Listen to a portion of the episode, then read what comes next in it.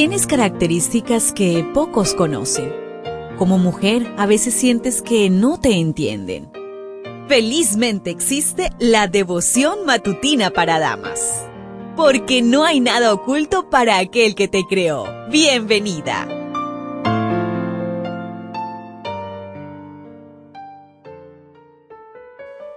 Hemos llegado a la mitad de la semana, día miércoles 16 de agosto. Gracias querida amiga, querido amigo por darte cita nuevamente aquí en Hija Mía, no tengas miedo. Para hoy la meditación trae por título Lluvia temprana y lluvia tardía. Joel 2.22. No tengan miedo, animales salvajes, pues los pastizales reverdecerán, los árboles darán su fruto, y habrá higos y uvas en abundancia. La segunda mitad de Joel 2 presenta la promesa de restauración ilustrada con la estirpación de las langostas, la reparación de los daños causados y el consuelo a través de las bendiciones que están por venir. Todo esto se describe de una forma tan reconfortante como pastos reverdecidos y árboles dando frutos. Hace un tiempo compré una casa cuya mensualidad consumía todo mi salario. Un día, sin que nadie las plantara, nacieron alrededor de la casa plantas de papaya, melones, calabazas, tomates, sábila o aloe vera y otras frutas y plantas más. Durante meses nos alimentamos solamente de esos vegetales y frutas. Mis hijas y yo nos asombramos cada vez que lo recordamos. ¿Te imaginas el gozo que producirá la restauración final? Joel nos llama a alegrarnos y gozarnos por la lluvia temprana, que facilita la germinación, y por la lluvia tardía que madura la cosecha. Representan la obra del Espíritu Santo en la Iglesia Apostólica durante los días del Pentecostés y el derramamiento final del Espíritu Santo que llevará a la testificación global.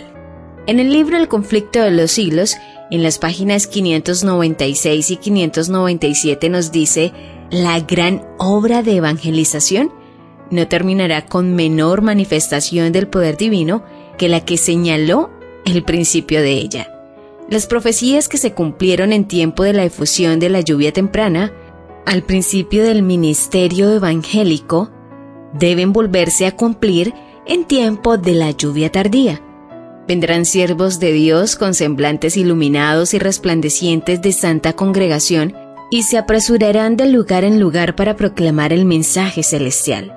Miles de voces predicarán el mensaje por toda la tierra, se realizarán milagros, los enfermos sanarán, y signos y prodigios seguirán a los creyentes. El comentario bíblico adventista, el tomo 4, en la página 969, Dice, a menos que la lluvia temprana haya hecho su obra, la lluvia tardía resultará ineficaz. La lluvia tardía es enviada por varias razones. Dar poder a la voz fuerte del tercer ángel. Preparar a la iglesia para la venida del Hijo del Hombre.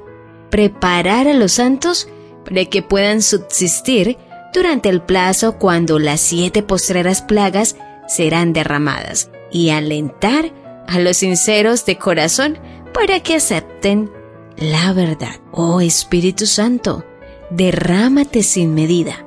Capacítanos para recibirte. ¿Lo ves? ¿Te das cuenta? Tu creador tiene el manual perfecto de tu estructura femenina. La devoción matutina para damas vuelve mañana. Gracias a Canaan Seventh Day Adventist Church and DR Ministries.